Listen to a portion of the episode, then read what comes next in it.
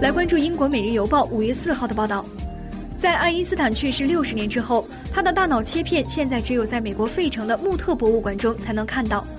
一九五五年四月十八号，爱因斯坦在美国普林斯顿大学医院过世。据称，病理学家托马斯·哈维在未经允许的情况下，私自将爱因斯坦的大脑带走进行切片研究。哈维带着爱因斯坦的大脑前往宾夕法尼亚大学，并在那里对大脑进行切片，然后送给了知名神经病理学家。二零一一年十一月，穆特博物馆接到电话，告知其会收到一个哈维制作的盒子，里面有四十六片显微镜载片，每一片都含有一个大脑切片。